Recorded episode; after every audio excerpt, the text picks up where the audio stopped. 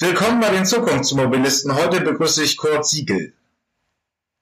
Ja, herzlichen Dank für die Einladung. Stellen Sie sich bitte einmal uns und unseren Podcast-Hörern vor.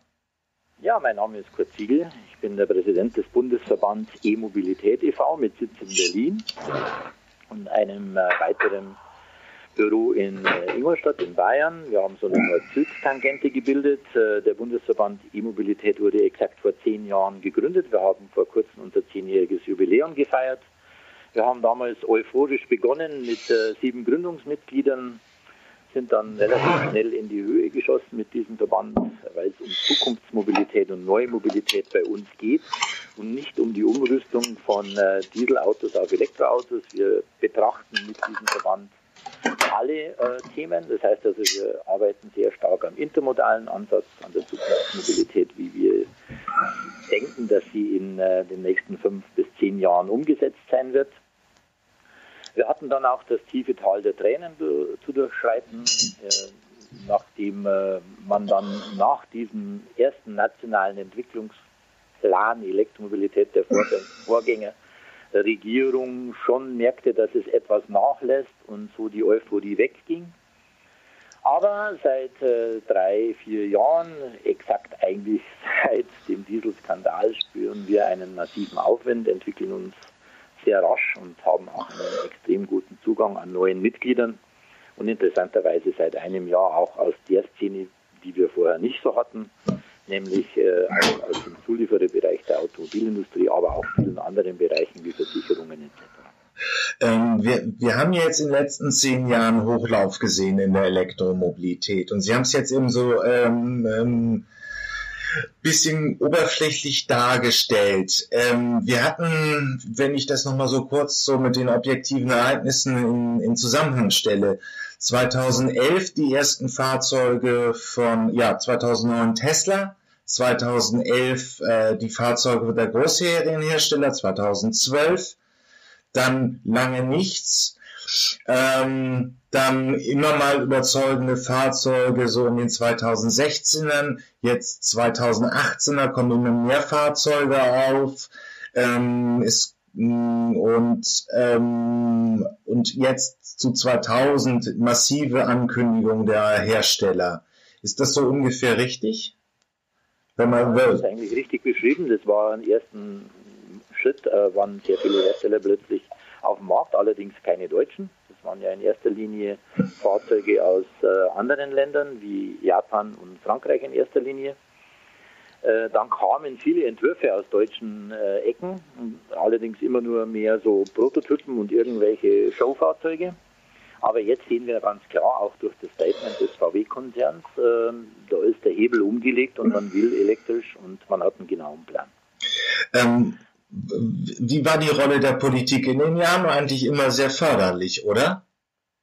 Naja, das war ein sehr schwieriges äh, Thema, die Politik. Äh, am Anfang war da auch eine kleine Euphorie zu erkennen. Wir hatten ja, ich habe ja inzwischen den dritten Verkehrsminister in, äh, mein, in der Zeit äh, hinter mir oder noch bei mir. Begonnen hat das Ganze ja noch mit Herrn Ramsauer als Verkehrsminister aus CSU rein. Dann kam der Herr Dobrindt als Verkehrsminister aus CSU rein. Und jetzt haben wir einen Verkehrsminister Scheuer aus CSU rein. Und um das mal vielleicht auch offen und ehrlich zu beschreiben, mit einem Herrn Ramsauer war es am Anfang eigentlich ganz nett. Und da ging auch ein bisschen was. Allerdings waren da immer so gewisse Zweifel im Background zu spüren. Immer so, mh, hm, könnte ja die bayerische Automobilindustrie treffen und äh, was soll man denn da jetzt tun? Ich habe einmal ein längeres Gespräch mit ihm geführt auf einer Rückreise von einer Delegation-Tour in Japan und da sagte Herr Siegel, was ist denn zu machen, dass wir diese eine Million Autos bis 2020 auf die Reihe kriegen? Eine Antwort war folgende, Herr Ramsauer, kümmern Sie sich darum, dass Sie auf politischer Ebene dafür sorgen, dass die Player, die es machen wollen und die tatsächlich Interesse haben, das Thema zu fördern und nach vorne zu bringen, Rahmenbedingungen bekommen, mit denen sie arbeiten können, weil die haben wir leider Gottes damals überhaupt nicht gehabt. Denn diese 120 Seiten nationaler Entwicklungsplan Elektromobilität waren ziemlich vage Thesen ohne irgendwelche verbindlichen Aussagen. Und dann wäre alles getan, was die Politik tun kann und mischen Sie sich bitte nicht in die Wirtschaft ein. Die braucht Rahmenbedingungen, wo sie finanziell sicher agieren können und wo sie sich auf einem, ähm, sage ich mal, abgesicherten Weg begeben können und nicht in völlige Unsicherheit planen. Ähm, hat er so entgegengenommen, passiert ist relativ wenig. Äh, dann kam das absolute Chaos unter Herrn Dobrindt. Der hat eigentlich alles, was nach vorne bewegt wurde, noch unter Ramsauer, wenn auch nur in kleinen Teilen, wieder zurückgefahren. Keinerlei Wille zu erkennen. Äh, alles ging nur um den Schutz der bayerischen Automobilindustrie. Es ging so weit, dass in den Veranstaltungen Sätze gefallen sind wie es geht darum, die bayerische Automobilindustrie vor der Elektromobilität zu schützen. Das ist unvorstellbar, dieser Satz. Das ja. habe ich tatsächlich gehört. Und mit Herrn konnte man auch definitiv nicht arbeiten, weil er alles abgelehnt hat, was gekommen ist und sich hauptsächlich mit seinem Auto beschäftigt hat. Und das Ergebnis kennen wir ja. Also ein Rohrkrepierer der allerersten Gütegerste. Mit Herrn Scheuer ging es dann extrem positiv los. Wir haben auch relativ kurzfristig viele Dinge umsetzen können. Und selbst diese E-Roller, Mikroroller-Geschichte hätte Herr Scheuer etwas offener gestaltet, wäre dann nicht andere Institutionen eingestiegen und hätten gesagt, nö, so geht das nicht, wie zum Beispiel das Bundesamt für Straßenwesen, das dann alles nochmal mehr reglementiert hat. Wir hätten es ganz einfach machen können, so wie in Österreich ist dem Fahrrad gleichgestellt und fertig. Nein, in Deutschland brauchen wir es immer etwas komplizierter. Das hat man dann auch leider komplizierter gemacht. Jetzt beginnt die große Debatte, was da alles falsch gemacht wurde, bevor man überhaupt mal zulässt, dass es überhaupt mal passiert und dann analysiert, was noch zu machen ist. Äh, mit Scheuer ging es, wie gesagt, positiv los. Wir hatten auch einige andere Dinge schnell in die Umsetzung gebracht. Äh, er war sehr, sehr bereit zum Gespräch und zum Dialog. Nach dem CSU-Parteitag im Januar in Bayern war es allerdings wieder aus. Und seitdem ist der Herr Scheuer kaum erreichbar. Wir arbeiten deswegen äh, extrem eng zusammen mit äh, dem saubere Luftprogramm, mit dem Herrn äh, Dr. Balleis, äh, weil wir dort wenigstens kleine Schritte erreichen und immer wieder was bewegen können. Wir haben aber auch über die Jahre trotzdem einige Gesetzesänderungen hinbringen können in Kooperation mit unseren Partnerverbänden, die uns im Thema doch weitergebracht haben. Allerdings ein Thema, das unheimlich wichtig wäre, das wir umsetzen müssten, nämlich das Laden im Wohn- und Mieteigentum, ist bis heute nicht umgesetzt auf der Gesetzesebene und das fordern wir seit jetzt über fünf Jahren. Da kommen wir noch zu, aber ich, ähm, ich habe hier in der Podcast-Reihe im Februar mit Herrn Dr. Wert Kanzler gesprochen und er, wenn er die politische Steuerung bei der Elektromobilität in Phasen einteilt, war, meinte er so zwischen 2009 und 2013 war es gut, 14 bis 16 war es schlecht und jetzt wird es relativ gut. Kann man. So unterschreibe ich so. Das, dann haben wir sogar eine wissenschaftliche Absegnung ihrer ähm, empirischen empfundenen Theorie, äh, Theorie. Äh, das ist auch wirklich bitter. Es ist auch interessant zu sehen, dass innerhalb von Parteien es äh, sehr unterschiedliche Köpfe gibt, wie sie es ausgestaltet haben. Also es ist ja immer eine CSU-Partei gewesen. Ja, die letzte Baustelle bleibt halt wirklich noch. Ähm, wir, über was wir jetzt hier für, für, für äh, Laien reden, und vielleicht hört es ja auch der eine oder andere, der sich ein Elektroauto kaufen will. In Eigentümer, äh, bei Eigentumswohnungen, wenn ein Mitglied der Eigentümerversammlung sagt, nein, dann kann ich keine Ladestation in meiner Garage haben. Das ist im Prinzip das Kern des Problems, was Sie jetzt seit fünf Jahren fordern, oder? Ja, ja genau. Und ähm, es, es hieß auch sogar im April, dass, dass Barley das nochmal auf Wegeleiten bringen, äh, auf, zu Wege bringen will. Hat sie aber nicht gemacht. Jetzt gibt es Gott sei Dank, und das befürworten wir sehr, das haben wir auch mit einer Pressemitteilung schon unterstützt, äh, den Vorstoß des Landes Baden-Württemberg und Bayern, um die Regierung nochmal darauf hinzuweisen und das äh, als Vorreiter zu machen, damit die Regierung in die Pötte kommt, äh, um das Gesetz so schnell wie möglich zu ändern. Ähm, es ist nur das, um das nochmal zu verdeutlichen. Das ist selbst, wenn ich irgendwie 400.000 Euro für eine Eigentumswohnung ausgegeben habe und da sind 40.000 Euro für die Garage, habe ich kein Anrecht auf eine eigene Ladestation. Nein. Äh, ähm, und ähm, im Prinzip ist das auch nicht viel anderes als eine Elektro äh, Elektroinstallation im Haus mehr. Nichts anderes. Und das ist relativ einfach zu gestalten. Wir müssen aber auch vorbauen. Gott sei Dank gibt es ja da schon eine Regelung, äh, dass in Neubauten schon äh, berücksichtigt, werde, berücksichtigt werden berücksichtigt werden muss, dass man installiert zumindest die Leerrohre verlegt. Aber das alleine reicht uns ja alles. Und wir brauchen ein ganz klares Baugesetz, das fixiert, um was es geht. Und das hat die bayerische Regierung jetzt zusammen mit der baden-württembergischen aufgesetzt. Das teilen wir voll und das unterstützen wir auch. Und wir hoffen, dass es jetzt so schnell wie möglich umgesetzt wird, weil das ist einer der größten Hemmschuhe überhaupt im Bereich Elektromobilität. Weil wir wissen alle, 80 Prozent der Ladevorgänge werden zu Hause stattfinden. Ja, ähm, was gibt es äh, sonst noch an Hemmschuhen, die jetzt im Start, ähm, ja, die im Spielfeld des Staates liegen? Naja, es gibt immer wieder die Hemmschuhe, wie Sie ja vorher schon richtig angesprochen haben, dass sich auch die Parteien untereinander nicht immer unbedingt einig sind, wenn es um Elektromobilität äh, geht. Es wird dann plötzlich auch wieder das Thema Brennstoffzelle gespielt, es wird dann plötzlich wieder die synthetischen Kraftstoffe mit in die Waagschale geworfen. Alles Dinge, die wir jetzt im Moment da nicht aktuell brauchen, weil es ist gesetzt, das Auto wird definitiv auf dem rein elektrischen Antrieb mit Batterien äh, fokussiert werden weltweit, auch wenn es Bemühungen gibt, andere Themen zu starten.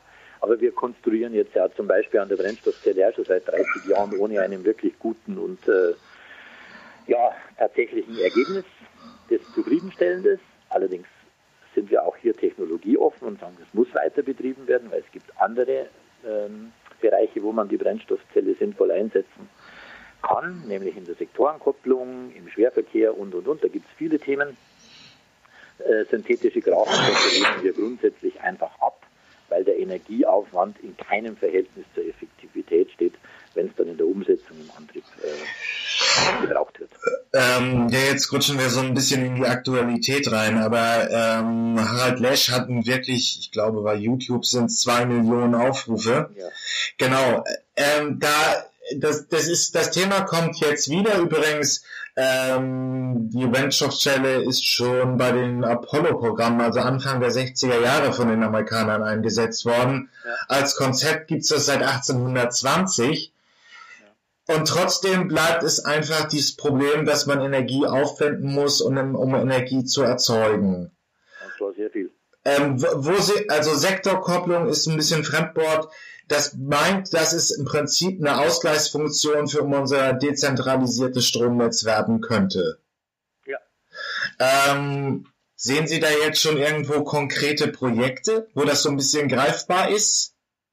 Ja, es gibt in Deutschland schon ein paar Projekte, die man aufgebaut hat, an denen man arbeitet und forscht und macht und tut.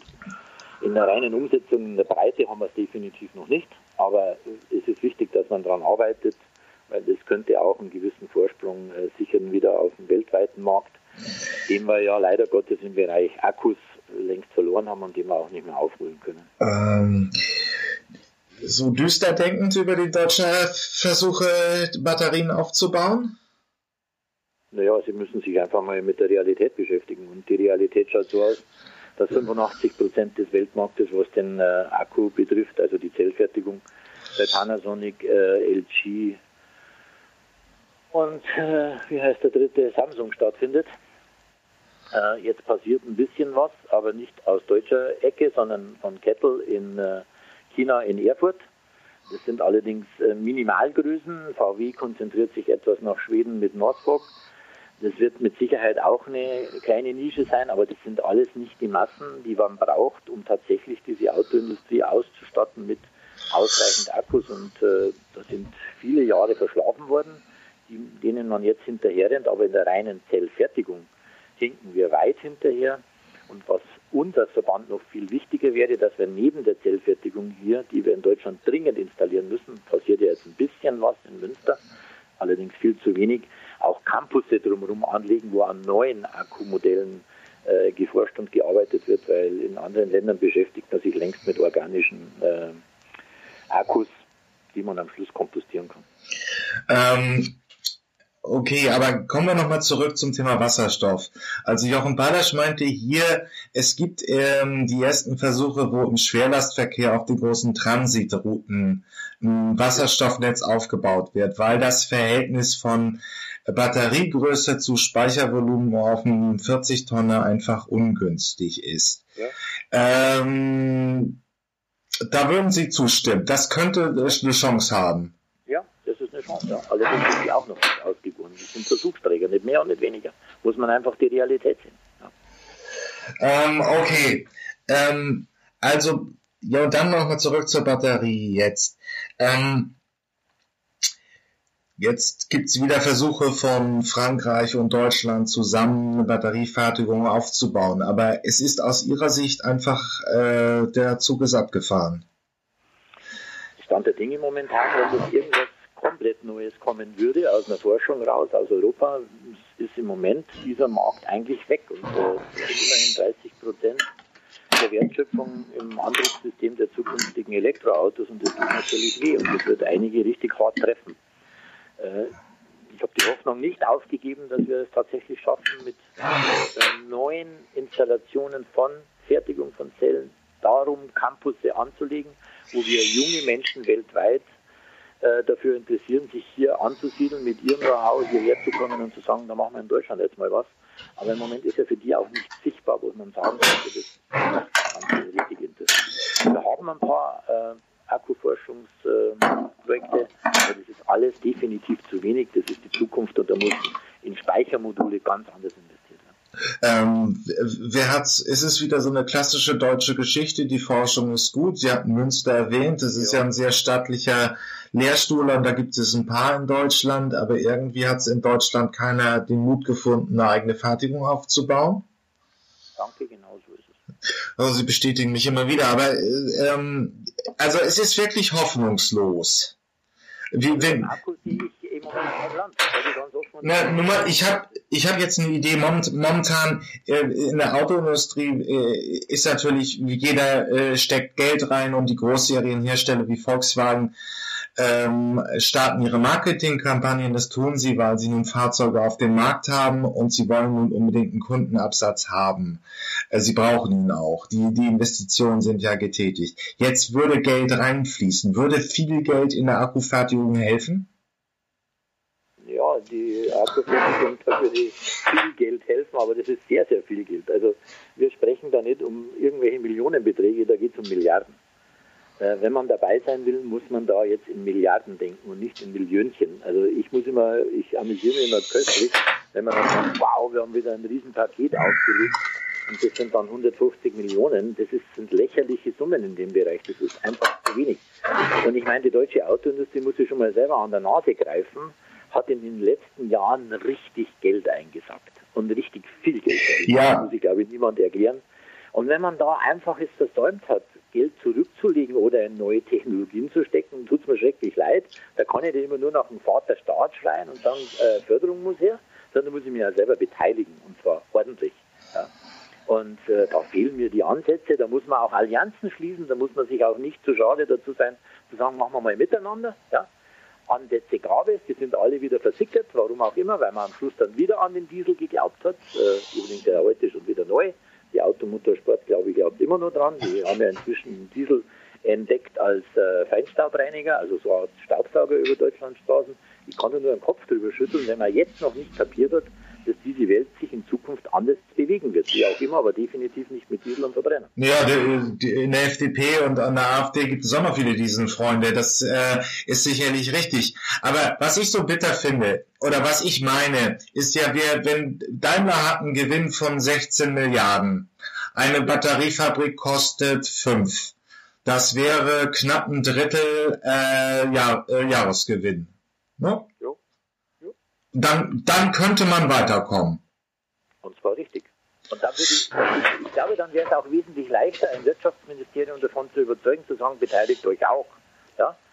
Und zwar beteiligt euch dahingehend, dass ihr hier im Background dann die Forschung finanziert. Ja? dann macht das Ganze Sinn. Aber da muss man miteinander und nicht nebeneinander und wir laufen ständig nebeneinander. Das ist ja, das zieht sich ja wie ein roter Faden runter. Wir laufen ja auch Energiewende und Mobilitätswende nicht Hand in Hand, sondern parallel nebeneinander her. Aber Energie- und Mobilitätswende muss verbunden werden. Das ist zwangsläufig äh, erforderlich. Das nicht funktioniert. Was meinen Sie damit konkret? Konkret meine ich, dass man also nicht das eine äh, in der Energiewende denken muss, alleine, sondern dass man ja auch die Möglichkeiten erkennen muss, was in der Kombination von Energie und Mobilitätswende passiert. Wir wollen ja unsere Elektroautos nicht angetrieben haben durch Kohlekraftstrom. Und umgekehrt können wir ja heute bidirektional laden. Das heißt also, ein Fahrzeug kann auch durchaus als Stromspeicher fürs Haus genutzt werden. Alle diese Szenarien sind viel zu wenig ausgebaut, zu viel zu wenig gedacht miteinander. Wir haben im Verband Arbeitsgruppen zu solchen Dingen, wo dann massiv dran gearbeitet wird, aber das machen wir alles aus Eigenleistung mit unseren Mitgliedern und deren Eigenleistung. Aber insgesamt muss da irgendwo ein Masterplan her, seitens der Regierung, und den gibt es nicht. Es gibt auch in keinem Koalitionspapier, wo tatsächlich beschrieben ist, auf einer halben oder Seite, dass Energie- und Mobilitätswende dringend gemeinsam gedacht werden muss und nicht parallel nebeneinander her. Ähm, also wenn man ein Thema rausgreifen würde, wäre es eben die Leistung von Autobatterien als Stromspeicher. Ja, nur zum Beispiel, ja, aber das ist ja nur ein Beispiel von vielen. Ähm, also ich Hintergrund ist eben, ich, ich habe mit Herrn Fendt von Mobility House gesprochen, die schon so an diesen Second Life Anwendungen der Batterie äh, leben. Es geht also ähm, im Prinzip darum, irgendwann werden Batterien ja nicht mehr gebraucht, so wie man ein Auto eben verschrottet, muss man eben die Batterien recyceln. Was macht man mit denen? Jetzt in den ersten Feldversuchen, so wir sind jetzt nehmen das Interview jetzt im August 2019 auf, gibt es die ersten wie heißt das, Notstromaggregate, die durch alte Elektroautobatterien verwendet werden. Da werden einfach in einer gewissen Halle, also man braucht Notstromaggregate bei, bei äh, Flughäfen, bei Universitäts, genau solche Sachen. Und dann verwendet man Elektroautobatterien. Ja. Ähm, wo, so, wohin sollte die Entwicklung weitergehen und was fehlt da im regulativen Rahmen konkret? Ja gut, es geht ja am Ende der Kette. Also wir beginnen ja mit dem Akku in der Fertigung, der natürlich auch auf äh, äh, erneuerbaren Energie betrieben werden sollte. Ähm, dann das zweite ist der Akku im Fahrzeug, egal ob es jetzt ein Fahrrad, ein Motorrad oder ein Auto ist. Im Auto wissen wir ja, was wir ungefähr an Garantien von Herstellern bekommen, zwischen 160 und 200.000 Kilometer, zwischen 6 und 8 Jahre, was absolut realistisch ist. Nissan hat ja gerade festgestellt, dass ihre Akkus länger halten, als sie jemals gedacht haben. Bei Tesla ist das nicht recht viel anders. Da wissen wir auch, dass sie inzwischen ohne mit der Wimper zu zucken 300.000 abkönnen. Dann haben die nur 80 Prozent an Restleistung. Dann müssen die refreshed werden, so nennen wir das in der Fachsprache. Das heißt wieder auf ein gleiches Level. Und dann können die als Speichermodul ins Krankenhaus, ins Fußballstadion, was weiß ich, wo überall hin, ähm, um dort weiter nochmal für Minimum 10, eher 12 Jahre mit Garantie dort als Speicher genutzt zu werden. Dann denken wir mal über das Recycling nach. Nur beim Recycling ist jetzt wieder ein ganz wichtiger Punkt, der nicht geregelt ist, wo wir was tun müssen, dass wir sagen, okay, wie läuft die Kette weiter? Recyceln wir hier im eigenen Land oder machen wir es genauso, wie wir es bisher gemacht haben, dass wir unsere Batterien in Müll schmeißen, ja, oder am Schluss den ganzen Elektroschrott nach Afrika schippern oder sonst irgendwo hin und das dann äh, etwas unethisch entsorgen, um es mal sehr nett auszuführen. Und das müssen wir jetzt vermeiden. Dafür brauchen wir jetzt die Regularien, dafür brauchen wir jetzt die Gesetze, dafür brauchen wir jetzt die Ketten, die entstehen müssen, um bis zum Schluss zum Recycling und zu dem, was dann noch übrig bleibt, die ordentliche Verarbeitung zu sichern und das auch wieder unter dem Einsatz von erneuerbaren Energien und nicht irgendwelchen anderen. Möglich ist das technisch alles. Das wird Ihnen der Herr Fendt auch bestätigt haben. Nur auch dafür braucht es am Anfang etwas Unterstützung seitens der Politik, was die rechtlichen Rahmenbedingungen sind dann vielleicht auch ein bisschen Geld, was die Forschung beim Recycling betrifft.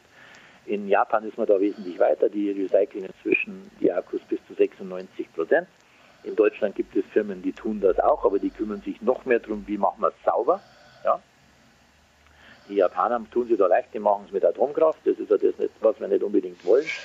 Aber alles das muss jetzt gemacht werden und nicht, wenn es soweit ist, auch wenn das jetzt noch ein paar Jahre dauert, weil sechs Jahre dauern auch, bis der Akku soweit ist, dass man dann mal ein Second Life gibt und bis zum Recycling nochmal zehn, dann sind wir schon bei fast 20 oder 22. Aber trotzdem müssen wir es jetzt konstruieren und nicht wieder, wie wir es immer machen, wenn es zu spät ist. Know-how haben wir, Firmen haben wir, die das können. Das ist ein Geschäftsmodell, das kann man übertragen, das kann man wieder nutzen, um den Wirtschaftsstandort Europa und Deutschland weltweit in den Vordergrund zu rücken. Aber wenn wir nicht machen, machen es die anderen. Und die können es alles etwas schneller als wir, leider Gottes. Ähm, da ist noch so ein Punkt drin, den höre ich leider, und das wird Sie jetzt nerven, aber es ist leider so, äh, immer wieder, wir haben jetzt ja die Diskussion, äh, wie lange halten die Batterien? Jetzt hat im Mai Hans-Werner Sinn vom IFO-Institut München eine Studie veröffentlicht, und hat dem Elektroauto eine schlechte Umweltbilanz ausgestellt. Äh, das gleiche gab es davor nochmal mit der Schweden-Studie, die 2016 veröffentlicht wurde. Stopp, stopp, stopp, da muss ich ein, reingrätschen. Schweden-Studie ist 2016, angefangen wurde die 2013 da war der Akku noch nicht ein Drittel dessen wert, was er heute wert ist. Ja, nun, äh, Leistungsdichte betrifft, was die, den, die Leichtigkeit betrifft, was die Stärke betrifft, was die Haltbarkeit betrifft hat sich extrem viel getan und diese Studien sind uralt, die können Sie in den Müll donnen. Und an solchen Studien hält sich ein Herr Sinn auf, völlig unsinnig, wenn ich das mal so sagen darf,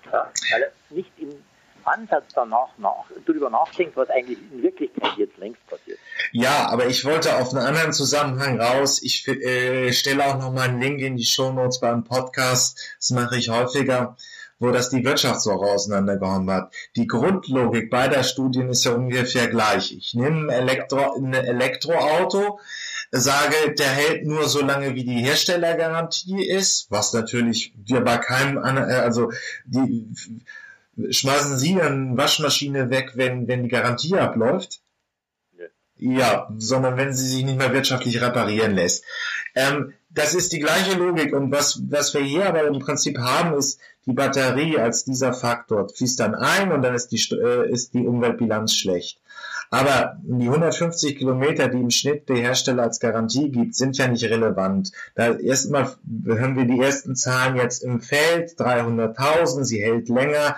Ähm, Volker Bandelow vom TÜV hat mir erzählt, die ersten Fahrzeuge, die im Dauertest geprüft werden, haben eine Million geschafft. Selbst Schnellladung reduziert die Lebensdauer nicht mehr so stark. Was haben wir noch? Ähm, Lars Thomsen erzählte, in China werden die ersten Elektrobusse äh, gewechselt, da sind die Batterien 1,5 Millionen Kilometer gefahren, die sind noch gut, aber die Karosserie ist aufgeweicht. Also es ist mit erheblich längeren Lebensdauern als äh, zu, äh, zu rechnen, als in diesen beiden Studien angegeben ist. Ähm, diese Studien sind dann irgendwie auch ein bisschen konstruiert in dem Zusammenhang. Aber momentan kann auch keiner mit, äh, kann keiner dies wirklich garantieren, weil es eben beim Elektroauto weniger Erfahrungswerte gibt als beim konventionellen Verbrenner. Das ist im Prinzip nur mal den Punkt, den Sie so gestriffen haben. Ähm, das Recycling ist sicherlich ein Problem, aber was bleibt jetzt noch zu tun? Also die ersten Vorbestellungen der Fahrzeuge von den Großserienherstellern sehen gut aus, aber wie sieht's aus bei der Bevölkerung? Ist sie vorbereitet auf Elektromobilität? In keinster Weise. Äh, wenn Sie heute rausgehen und sich mit Menschen, egal am Stammtisch oder ich sehe es ja in meiner eigenen Familie unterhalten, ist absolut null Ahnung zu verspüren. Man hat keinen Plan, man weiß nichts drüber. Es wird immer noch spekuliert über Reichweitenthemen, es wird immer noch spekuliert über Brandgefahr, es wird immer noch alles aufgesogen, was nur irgendwo als äh, Zeitungsmeldung kommt. Äh, das immer wieder ganz Schlimme ist diese ganze äh, Brandgefahrgeschichte, wo wir wissen, dass äh, so ein Elektroauto in der Wahrscheinlichkeit 40 mal weniger äh, brennt als ein Verbrenner. Ich meine, das steckt in den Namen Verbrenner schon drin, Entschuldigung, das wird der Witz sein. Ja. Ähm, Fakt ist auf jeden Fall, da draußen ist komplette Ahnungslosigkeit. Es sind nur wir Interessierten, und das sage ich jetzt noch nicht nur wir, sondern die um uns herum, die da hinkommen zu unseren Veranstaltungen und sich aufschlauen lassen. Das sind in Teilen auch Kommunen, die sagen, okay, wir müssen was ändern oder unter Druck stehen. Aber draußen, Otto Normalverbraucher, äh, weiß gar nichts. Die haben, es geht nicht mit dem Elektroauto von München an Gardasee zu fahren. Das ist die Antwort, die du kriegst. Ja nicht wissen, dass es ohne irgendein Problem äh, möglich ist. Also da muss eine Aufklärungskampagne her. Und die brauchen wir ganz, ganz dringend, um den Menschen zu zeigen, Leute, es geht. Witzig ist ja folgendes, dass inzwischen in eingefleischten Motormagazinen, wie gerade letzten Sonntag in Motorvision, äh, ein, ein Verbrenner-Junkie aller ja, Malmedi oder wie der heißt, ja. äh, plötzlich den Tesla äh, in der Bewertung am Schluss, wenn auch knapp, äh, vor dem Audi äh, 3, A3 RS oder RS A3 äh, sieht. Äh, das sind so Anfänge. Aber das, wenn man sich dann in den Foren danach mit dieser Motorvision beschäftigt, sieht man die Kommentare der Menschen. Und das zeigt ganz klar, keiner weiß auch nur irgendetwas über Elektroautos. Und wie gesagt, es geht am Schluss nicht nur ums Elektroauto alleine, es geht um viele andere Dinge noch mit.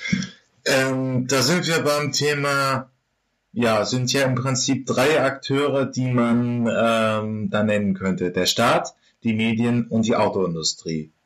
und die Wissenschaft, das, ist ganz Ja, gut, aber ob nun unbedingt ein Professor erklären muss, wie man mit einem Elektroauto. Nein, nein, nein, das nicht, das nicht, aber er muss immer im System integriert sein. Okay, ähm, Wer hat am meisten versagt in dem, in, in dem äh, Kenntnisstand? Also, ähm, um das noch mal ein bisschen äh, zu bringen, ähm, die KfW hat eine Studie gemacht, die auch relativ gut war, also repräsentativ alle Deutschen befragt. Momentan schätzen die Deutschen die Reichweite 100 Kilometer niedriger ein als der Schnitt des Modelljahrgangs 2018. Ähm, 40 Prozent der Deutschen fühlen sich komplett fehlinformiert. Kann ich, die, die Studie kann ich auch nochmal in die Shownotes packen. Äh, ja. ähm, wer, wer hat's versemmelt? Naja, viele miteinander. Ähm, also einmal die Politik, die die Rahmenbedingungen nicht rechtzeitig geschaffen hat, um diesen ganzen Trägern die Planungssicherheit zu geben. In zweiter Linie die deutsche Autoindustrie, die nach wie vor in Teilen an Diesel glaubt, Gott sei Dank nicht mehr jetzt VW, die haben endlich kapiert, wo es hingeht und ein Herr Dies hat da ganz klare Zeichen gesetzt, was sogar inzwischen überschwappt auf äh, einige hinten gebliebene ähm, Zulieferer. Und plötzlich kommt der Herr Denner vier Wochen nachdem er gesagt hat, der Diesel wird uns ewig begleiten, gestern mit einem Statement, dass der Diesel ein Auslaufmodell ist. Ich denke, da hat der Herr Dies mal beim Herrn Denner angerufen und hat gesagt, passen Sie mal auf, äh, lieber Mann, Sie wissen schon, dass Sie uns beliefern, also richten Sie sich nach dem, was wir vorgegeben haben. Ja. Das, also da kann, da kann man keinen ausklammern. Es ist Politik und Industrie ist äh, sehr stark miteinander verbunden und speziell die deutsche Autoindustrie hat eine Lobby, die ist unsagbar. Die hat, wir wissen ja, dass sie teilweise mafiös war. Ich hoffe, dass es jetzt dann nicht mehr so ganz so stark sein wird nach den ganzen Vorkommnissen. Ähm, aber das alles miteinander, das Konstrukt, hat die Menschen da draußen massiv verunsichert.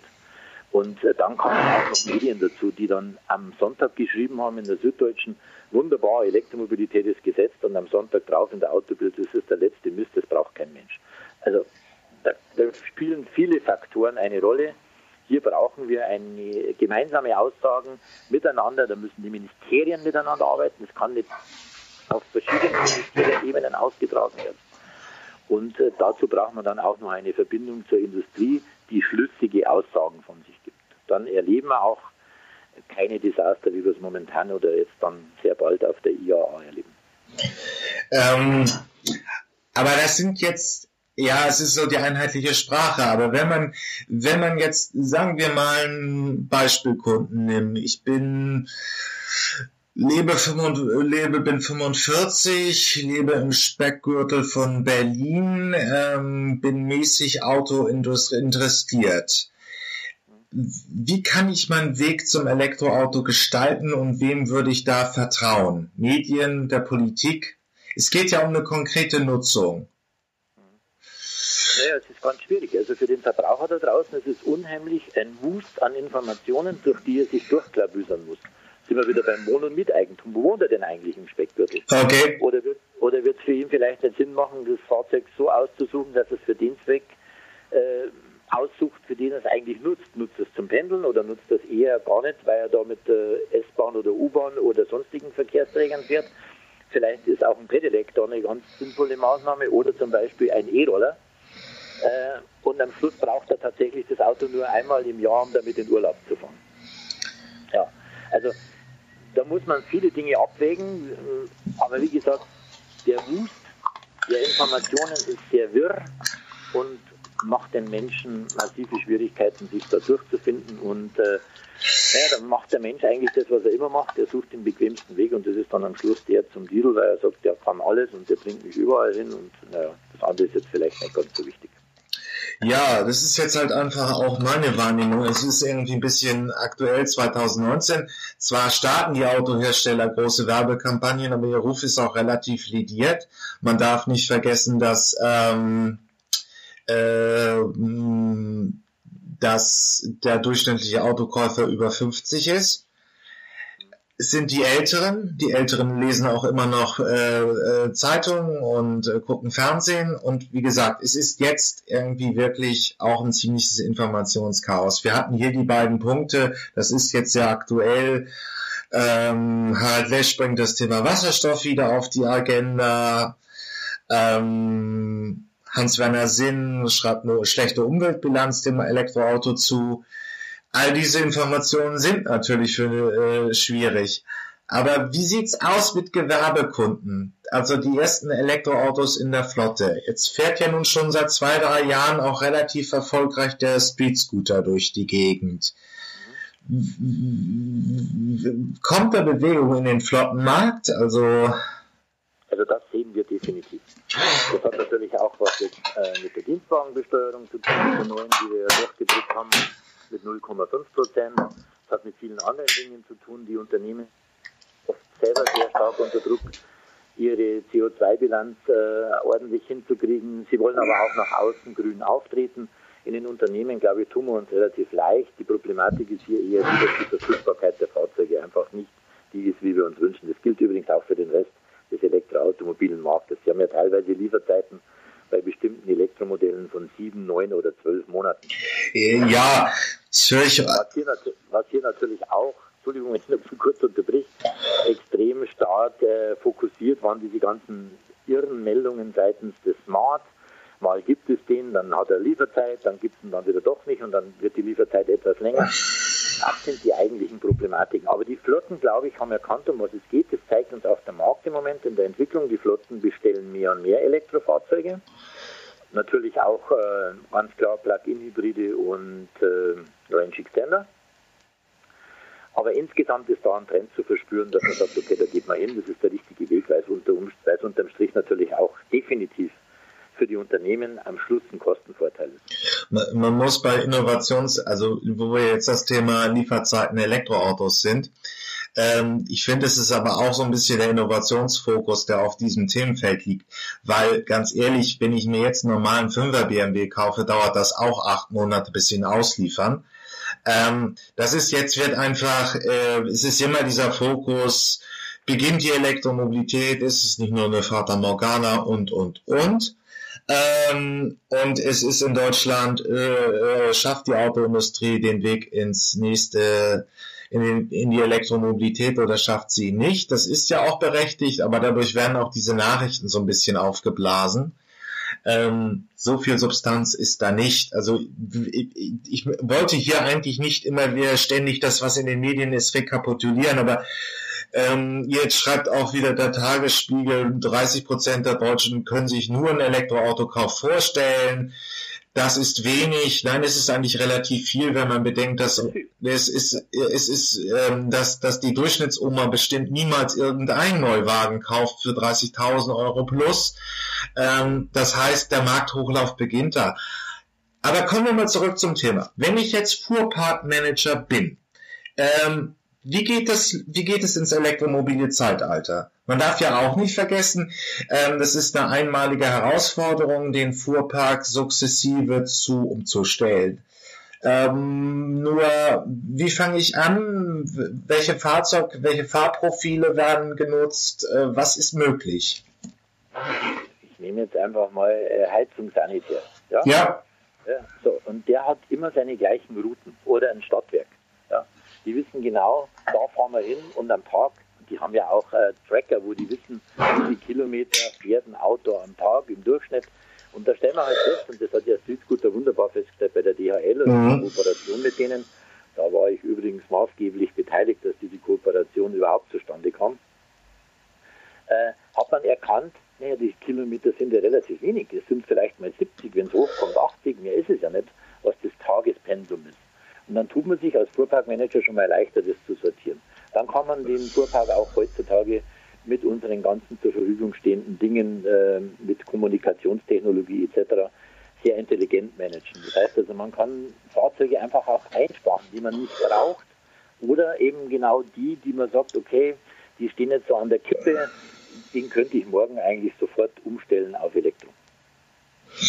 Also Möglichkeiten sind vielfältig und wie gesagt, die Fuhrparks nutzen es. Wir sehen es an den Fuhrparkforen, gerade jetzt wieder am Nürburgring. Die Leute kommen da, die sind interessiert und die stellen auch um. Wir selber haben ja in unseren mitgliedsreihen Firmen, die schon komplett ihre Fuhrparks äh, sukzessive um, um, umrüsten.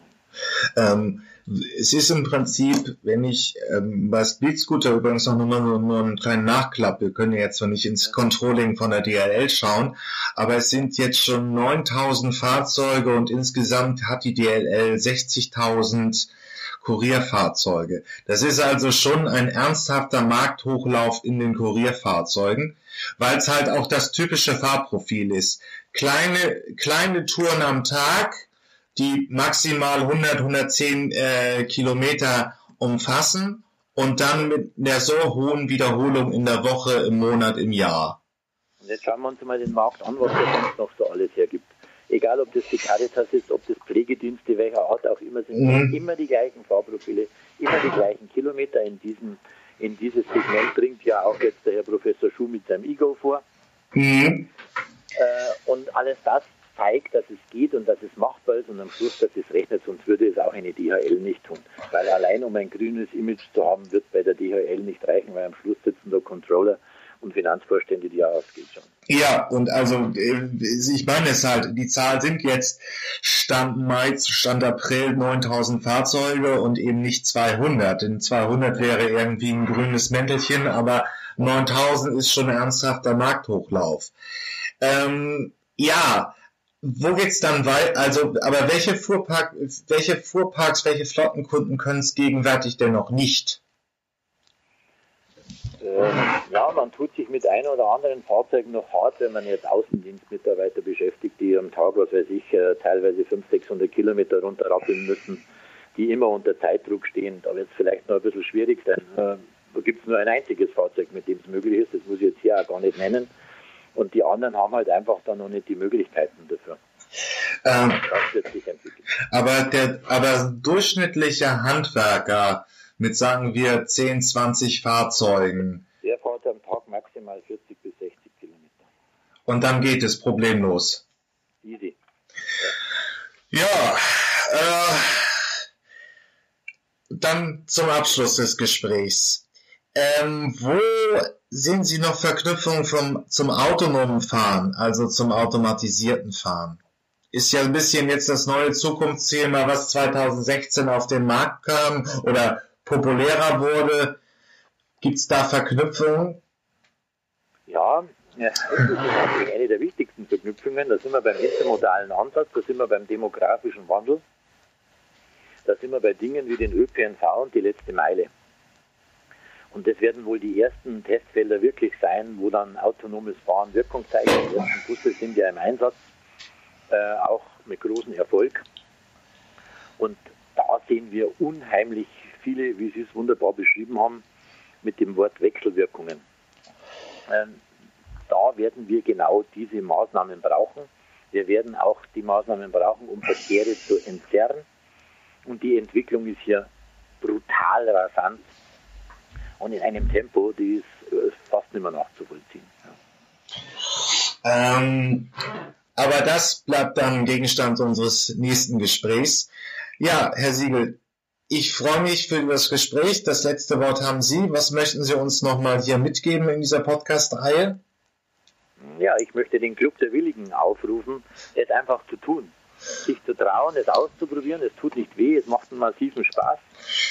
Es ist keinerlei Einschränkung. Ganz im Gegenteil. Und wenn man es mal genossen hat, will man immer wieder zurück. Wunderbar. Schönes Schlusswort. Vielen Dank.